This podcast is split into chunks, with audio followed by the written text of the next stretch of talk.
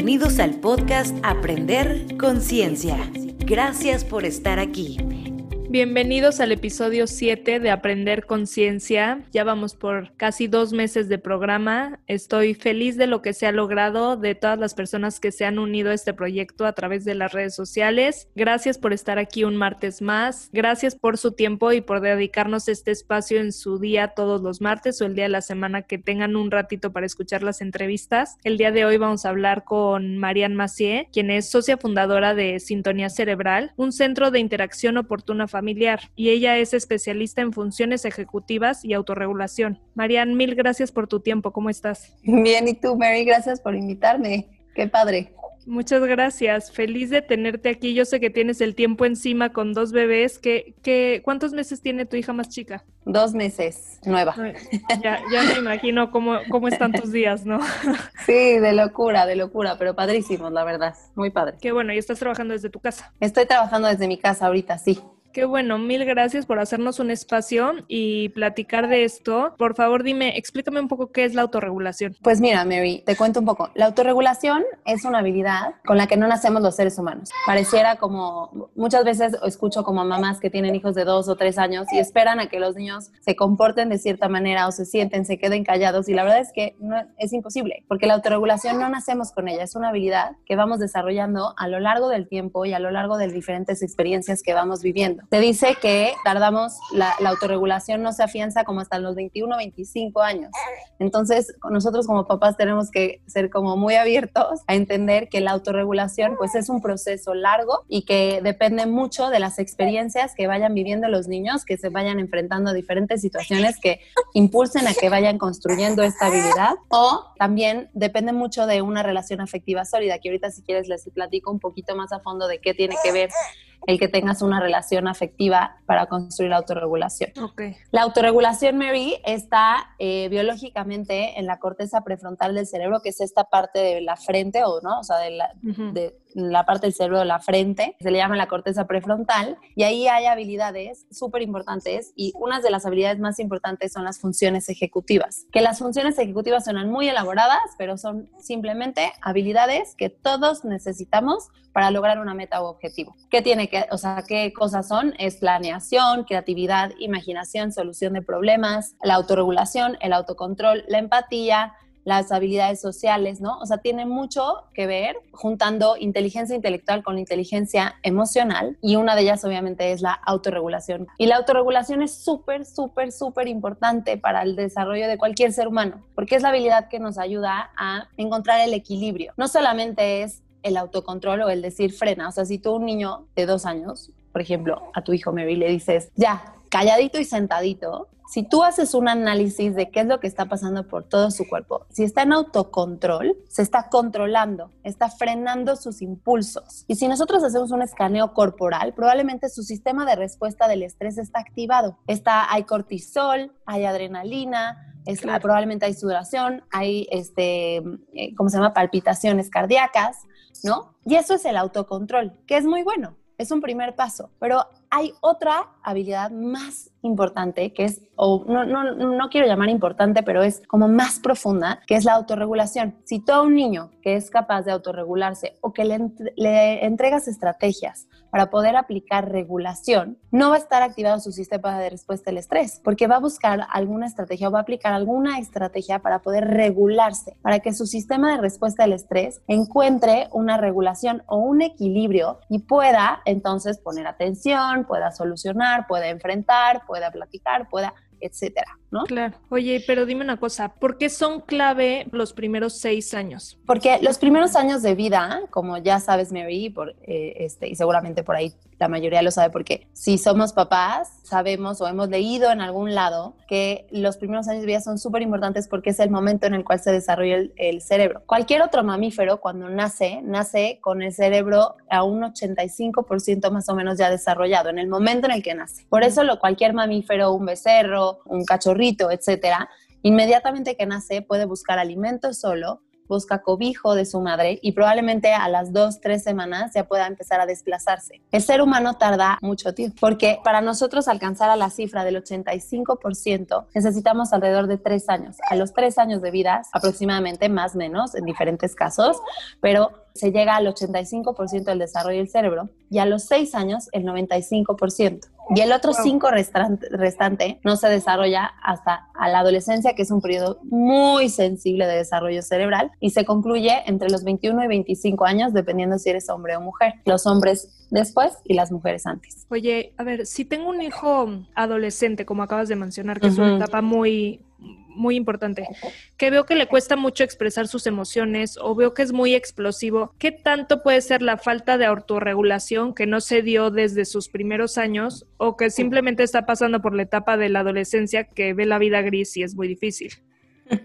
Se juntan las dos cosas, Mary. En la adolescencia es un periodo de, funciones, de desarrollo de funciones ejecutivas sensibles, así como la etapa de los 3 a los 6 años, así todo el mundo habla como de los mugres 2 o de los malditos 2 o de los FN3, este, y lo mismo pasa en la adolescencia. ¿Por qué? Porque el cerebro se está reacomodando, se está reajustando y está construyendo justo esta parte del cerebro de la que les hablaba, en donde están todas estas habilidades necesarias para solucionar y para poder enfrentar y para poder ejecutar y poder lograr objetivos. Esos son como los dos periodos súper importantes, los de 3 a 6 años y luego la adolescencia. Entonces se juntan las dos cosas, pero al mismo tiempo se junta con un periodo de desarrollo cerebral muy, muy importante y muy profundo. Y sí existen muchas cosas o muchas estrategias que podemos hacer para ayudarles tanto a los adolescentes pequeños de 3 a 6 años como a los adolescentes grandotes para poder lograr regular su sistema del estrés, encontrar una regulación, encontrar un equilibrio y poder empezar a manejar emociones, pero al mismo tiempo apoyarse de su inteligencia intelectual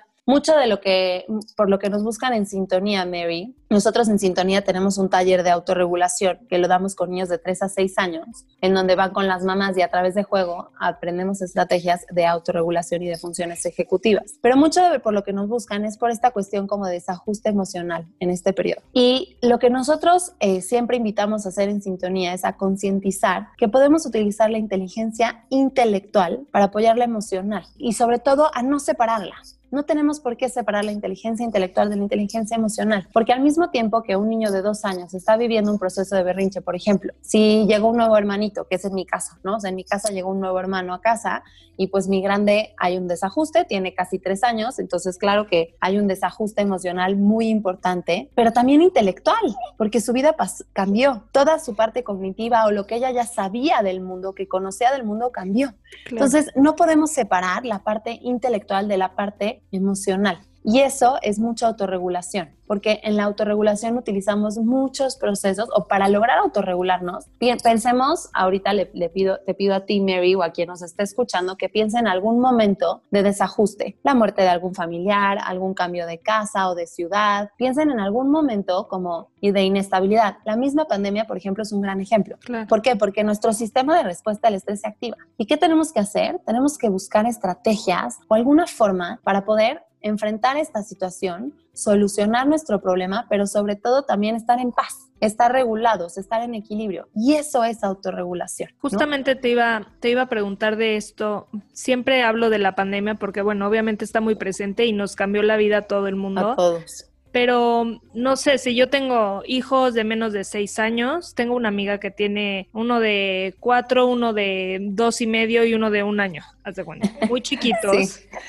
que yo pensaría, bueno, para ellos está excelente el vivir tan cerca ahorita con sus papás y familias y la convivencia de una forma positiva pues ayuda más que perjudicar. Pero ¿cómo puedo ayudar a mis hijos y también tratar de entenderlos? Como dices, es un es un reajuste a su realidad también, no solo a la tuya, porque luego las mamás nos enfocamos en yo me estoy volviendo loca y las clases en línea y mi hijo está aquí metido todo el día, no tengo tiempo para mí, bueno, pero velo del lado de él, ¿no? Como que se nos olvida él, cómo lo está viviendo él, no solo es un niño y está intenso todo el día. Claro, sí, es súper importante. Creo que lo primero es este, mirarlo obviamente con mucha empatía, pero sobre todo ser conscientes o tratar de, hacer conciencia si se puede, no siempre se puede, a veces estamos como demasiado abrumados con nuestra situación de padres, pero bueno, tratar de hacer un freno y de activar nuestras funciones ejecutivas también y, y de ser conscientes que para el desarrollo de estas habilidades de autorregulación, si yo quiero que mi hijo se adapte a esta situación, si quiero que fluya más eh, la armonía de mi casa,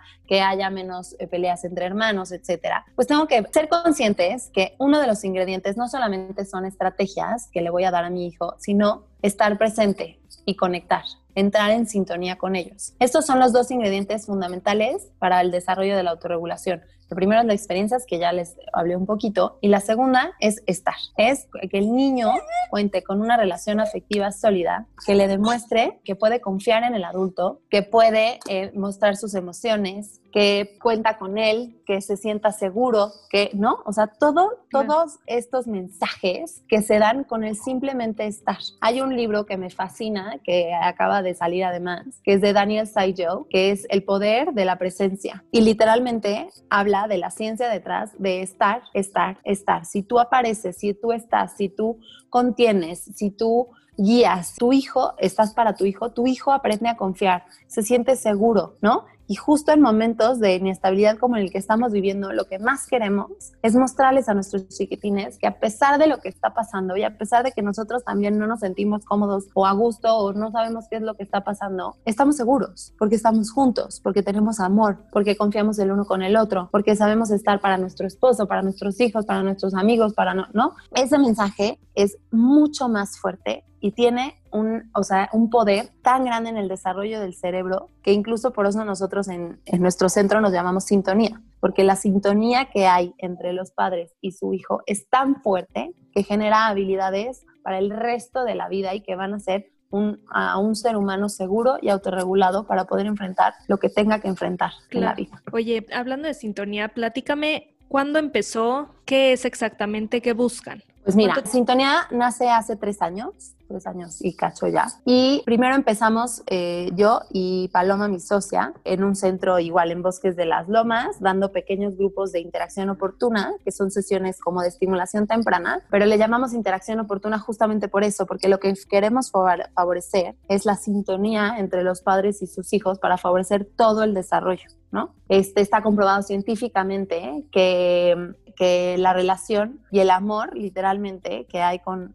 entre madre e hijo o hijo y madre, es la gasolina necesaria para el aprendizaje y para el desarrollo. Entonces, nosotros a través de estas experiencias y a través de estas interacciones y a través de juegos y a través de actividades y sobre todo también de mucha información, es algo que sí hacemos en sintonía todo el tiempo estar informando, mandando videos, agarramos lecturas, este, artículos, etcétera, todo siempre bien fundamentado para que los padres de familia puedan ahondar y puedan realmente transferir en casa todo lo que se ve dentro de sintonía. Y ya, bueno, ese es como el, fundamento y todo lo que hacemos está basado en neurociencias y además en evaluación, o sea, todo lo que hacemos evaluamos, hacemos una evaluación de desarrollo a los niños, porque si no evaluamos, pues cómo vamos a saber que lo que estamos haciendo se está logrando, ¿no? Pero bueno, empieza hace tres años y luego se nos une Ana Paula Garza, que es otra este, de nuestras socias y somos Ana Paula, Paloma y yo. Y ahorita, en marzo, abrimos nuestro centro en otro lugar, ya en un centro comercial, en Plaza Lilas, en Bosques de las Lomas, y estamos felices en la Ciudad de México. Y está padrísimo y nos encanta y estamos felices de poder trabajar con las mamás y los papás que llegan a sintonía todos los días. ¿Es presencial mamá e hijo siempre o hay algunas clases que sean solo con niños ya un poco más grandes? Nunca, nunca en sintonía se trabaja sin los padres de familia, justamente por, la, por la base, ¿no? O sea, si nosotros estamos diciendo que la sintonía es la gasolina y el protector del desarrollo, pues justamente eso es lo que queremos, ¿no? O sea, nunca, nunca, ni en el taller de autorregulación, que es para niños más grandes, se trabaja con los niños solos siempre, siempre trabajamos con los padres de familia de la mano. Y también otra cosa que hacemos es que cuando trabajamos temas de desarrollo, se trabajan también con los niños en, el misma, en la misma situación. O sea, siempre construimos capacidades en los adultos, pero in situ, es decir, el papá está viendo cómo interactuar o está activando todas estas partes del cerebro para interactuar responsivamente con su hijo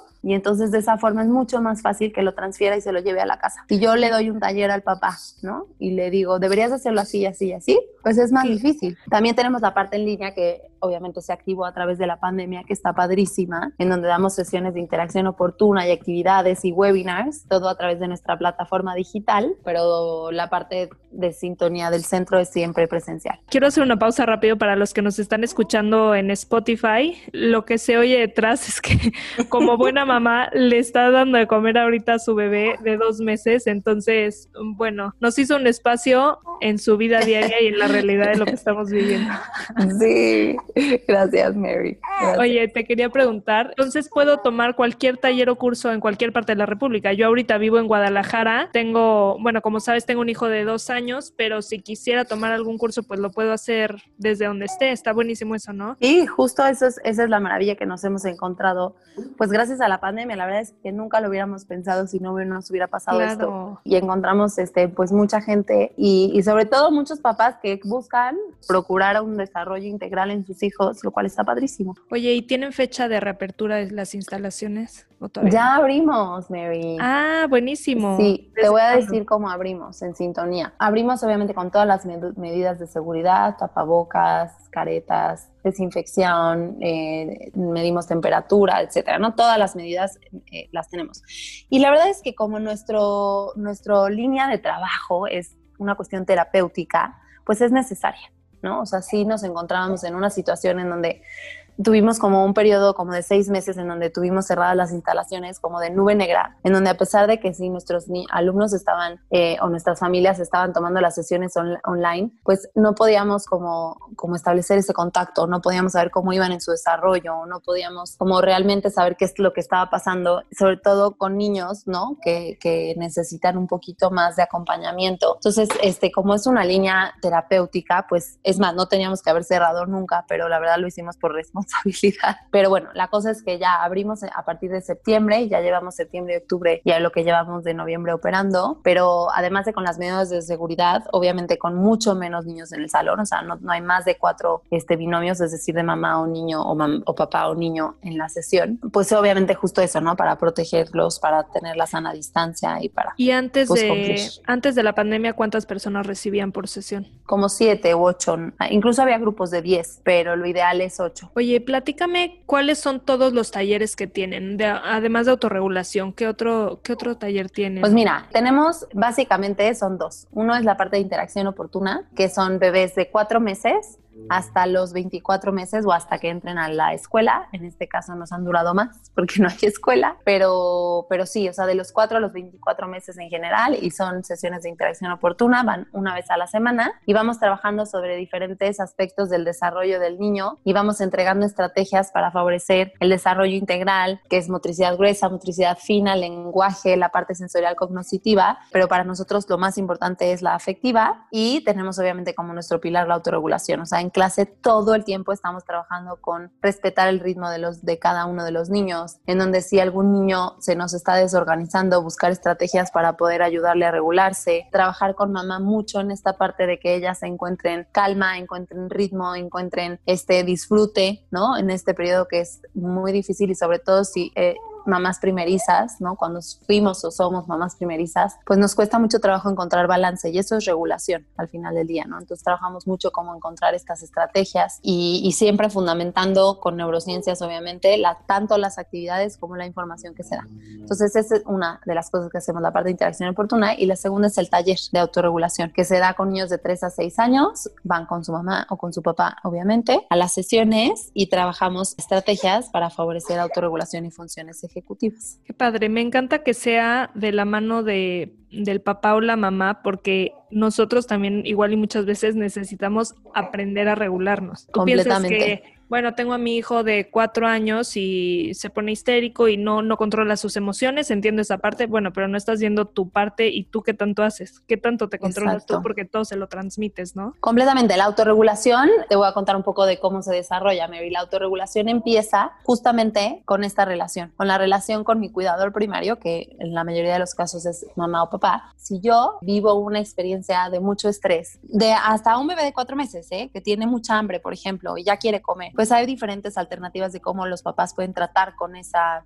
situación. Si quieren que, si todavía no es momento de comer porque no es la hora, si estamos siguiendo como un horario, por ejemplo, podemos manejarlo distrayendo, acompañando, platicando, estando o simplemente dejándolo llorar, ¿no? Entonces ahí empieza, empezamos a construir bases de autorregulación desde el principio. Si yo acompaño, si yo platico, si yo estoy, si yo cargo, si le digo, sabes qué amor, tienes hambre, eso que tienes se llama hambre, pero no es momento todavía, tenemos que esperar, ¿no? Y entonces lo distraemos, etcétera, ¿no? cuando tienen sueño, o cuando, ¿no? Empieza desde el nacimiento. No dar por sentado que es un bebé, no me entiende, ya vas a llorar un rato, pero ahorita te voy a comer, espérate. Exacto te desesperas muchísimo más tú. A mí me pasó con, con, mi hijo, ya les he platicado que cuando nació tenía menos de dos meses y me cambié a vivir a Guadalajara, viví en la Ciudad de México. Bueno, me pasaba muchísimo que yo, ciudad nueva, en una casa nueva, sin conocer a nadie, no tenía ayuda, entonces vivía encerrada con él todo el día. De verdad había días que lloraba yo con él de decir, ¿qué estoy haciendo? Pero, ¿y cómo controlo la situación? Entonces es muy difícil también como papás hacer, aprender en nosotros hacer una pausa, pedir la ayuda que necesites cuando la necesites y entender que tú también estás aprendiendo. Es que exacto. Es, que para ti es algo nuevo. Sí, porque todo el mm. mundo te dice, tu instinto te va a decir qué hacer, no te preocupes, si un bebé es lo mejor del mundo. Bueno, pero en la hora del estrés tú tampoco sabes qué hacer. Cero sabes qué hacer, ni en el, primero ni en el segundo, ¿no? A mí me pasa mucho que es de, ¿y, por qué llora? Pues no sé, ¿no? Exacto. no tengo ni idea. Tú eres su mamá, ¿cómo no sabes? Exacto.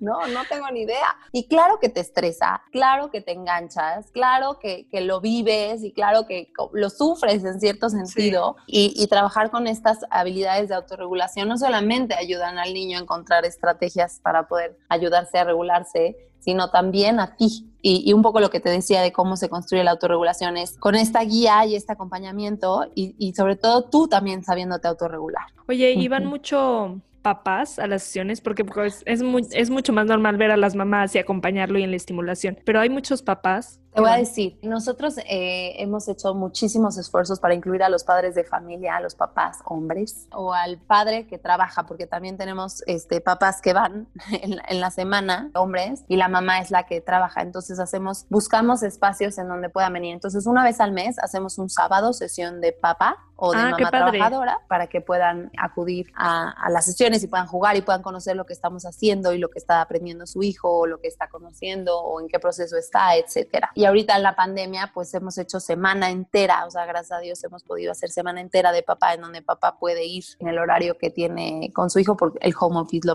lo permite más, ¿no? Pero sí, siempre tratamos de involucrar a papá y a mamá, o mamá y mamá, o papá, papá, o sea, lo que sea, pero que quienes estén en el eh, encargados o, o en, sí, o sea, quienes tengan la labor de, tener el cuidado del niño estén lo más involucrados posibles. También hacemos día de abuelas, porque en México somos muy de abuelas y las abuelas son muchas veces las el, segundo cuidador, ¿no? No es el primario, pero es el secundario en muchos de los casos. Entonces, claro que también tratamos de vincular y traer a la abuela, a la abuela también le hacemos sesión de abuela para que se pueda involucrar y para que pueda conocer y para que sepa. Y entre más eh, se encuentren los padres o los cuidadores en la misma línea, va a ser mucho más fácil para todos y sobre todo para el, para el niño, ¿no? Claro. Oye, ahorita que mencionas que hacen los sábados de papá, me acordé, obviamente cuando empezó la pandemia, mi hijo tenía año tres meses. De de verdad que desde que empezó la pandemia yo creo que conoció a su papá, no antes. Literal. Porque pues trabajaba todo el día y aunque sí podía comer aquí en mi casa y demás, pero lo empezó a conocer y hoy su relación con él es otra. También mi hijo ya tiene dos años, es otra, es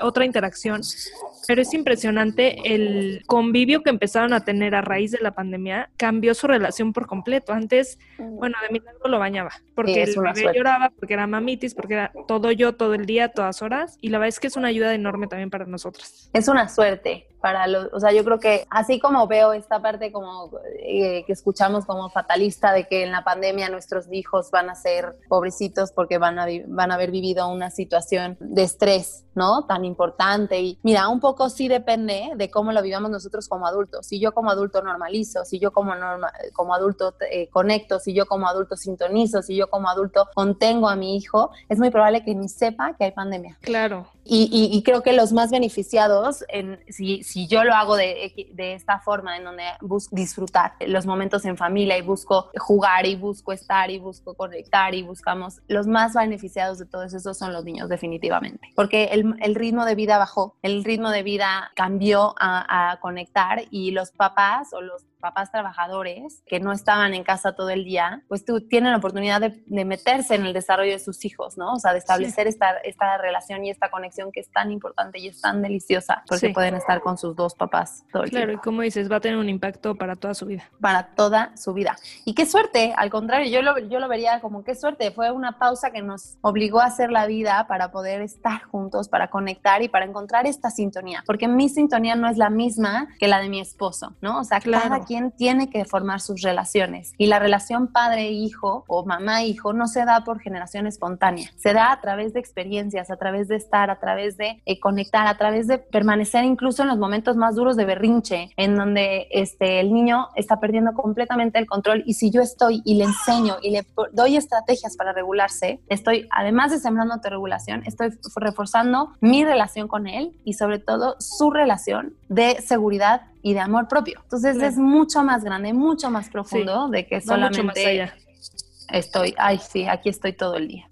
Sí, sí, sí, sí, totalmente. Ay, Marian, muchísimas gracias por hacernos un espacio. Te agarramos a la hora de la, de la comida, la mamila, la niña atrás, pero gracias por por darnos un poco de tu tiempo del día. Me encantó lo que platicamos. Por favor, dinos dónde te podemos encontrar para más información o cualquier duda que surja de lo que hacen en Sintonía Cerebral. Gracias, mi nombre. Gracias a ti. La verdad es que me fascinó tu proyecto. Me ganaste. O sea, justo yo les, decía a mis socios, es que tenemos que hacer algo así. Y ya justo me ganaste. Qué bueno que me ganaste porque no lo iba a hacer Así es que felicidades por este proyectazo. Lo que necesites, aquí estamos de parte de Sintonía. Somos un equipo siempre dispuestos a, compartir lo que sabemos. Nos pueden encontrar o me pueden encontrar en, en Instagram y en Facebook como Sintonía Cerebral y me pueden mandar un mail si quieren a sintoniacerebral.gmail.com y lo que necesiten, aquí estamos de parte de Sintonía, métanse, vean las clases en línea, si no viven en la Ciudad de México y si viven en la Ciudad de México, los invitamos a participar en nuestros talleres o sesiones de interacción. Perfecto, muchísimas gracias a todos los que nos escuchan. Vamos a dejar los datos de la cuenta de Sintonía Cerebral en, en nuestra cuenta de Instagram, también ahí si tienen cualquier duda o o comentario de lo que estuvimos platicando hoy, me encuentran en Instagram como aprender.conciencia y también estamos en Facebook y YouTube como Aprender Conciencia. Nos escuchamos el próximo martes. Muchas gracias.